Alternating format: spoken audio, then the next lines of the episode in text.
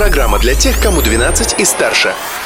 Колесо истории на «Спутник FM. Всем большой солнечный привет! Сегодня барабанные палочки, 11 сентября. Чем примечателен этот день, расскажу я, Юлия Санбердина. Праздник дня. Сегодня, 11 сентября, отмечается День национального костюма. В этом году столица празднует эту дату не менее масштабно, чем в прошлом. Сегодня вечером в рамках Международного фестиваля искусств сердца Евразии будет проходить этно-ночь, где все желающие смогут принять участие в большом хороводе в национальных костюмах. А после на сцене фестиваля выступят бурановские бабушки, Надежда Бабкина и ансамбль «Русская песня».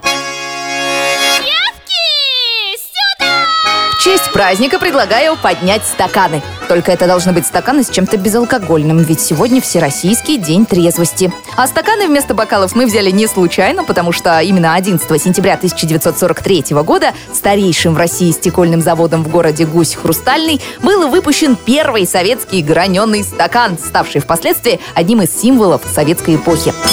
События дня. Продолжаем разбираться в истории этой даты. 11 сентября 1948 года в Уфе открылась республиканская клиническая больница номер 2.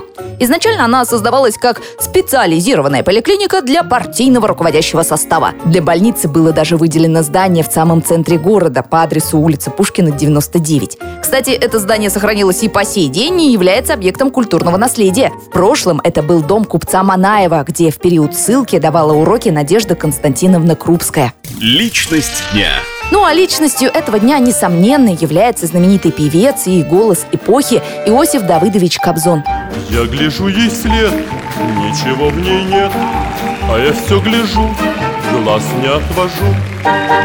Артист появился на свет в этот день, 11 сентября 1937 года. Иосиф Давыдович практически всегда отказывался от интервью и даже как-то признался, что делать это страшнее, чем ходить к террористам. А ведь он к ним ходил. Легендарный певец вел переговоры с террористами во время захвата Норд-Оста. В 2017 году, незадолго до своей смерти, Иосиф Давыдович посещал и Уфу. Он приезжал в наш город почтить память народного поэта Башкортостана Мустая Карима. Иосиф Кобзон очень высоко оценил его творчество и вклад в культуру.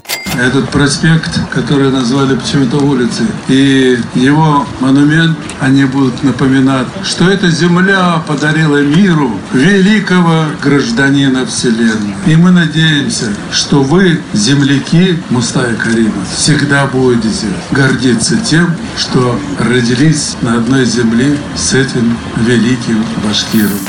На этом свой рассказ об истории этой даты я, Юлия Санбердина, завершаю. Но завтра вас ждет новая экскурсия. Ведь прошлым нельзя жить, но помнить его необходимо. Колесо истории на «Спутник FM.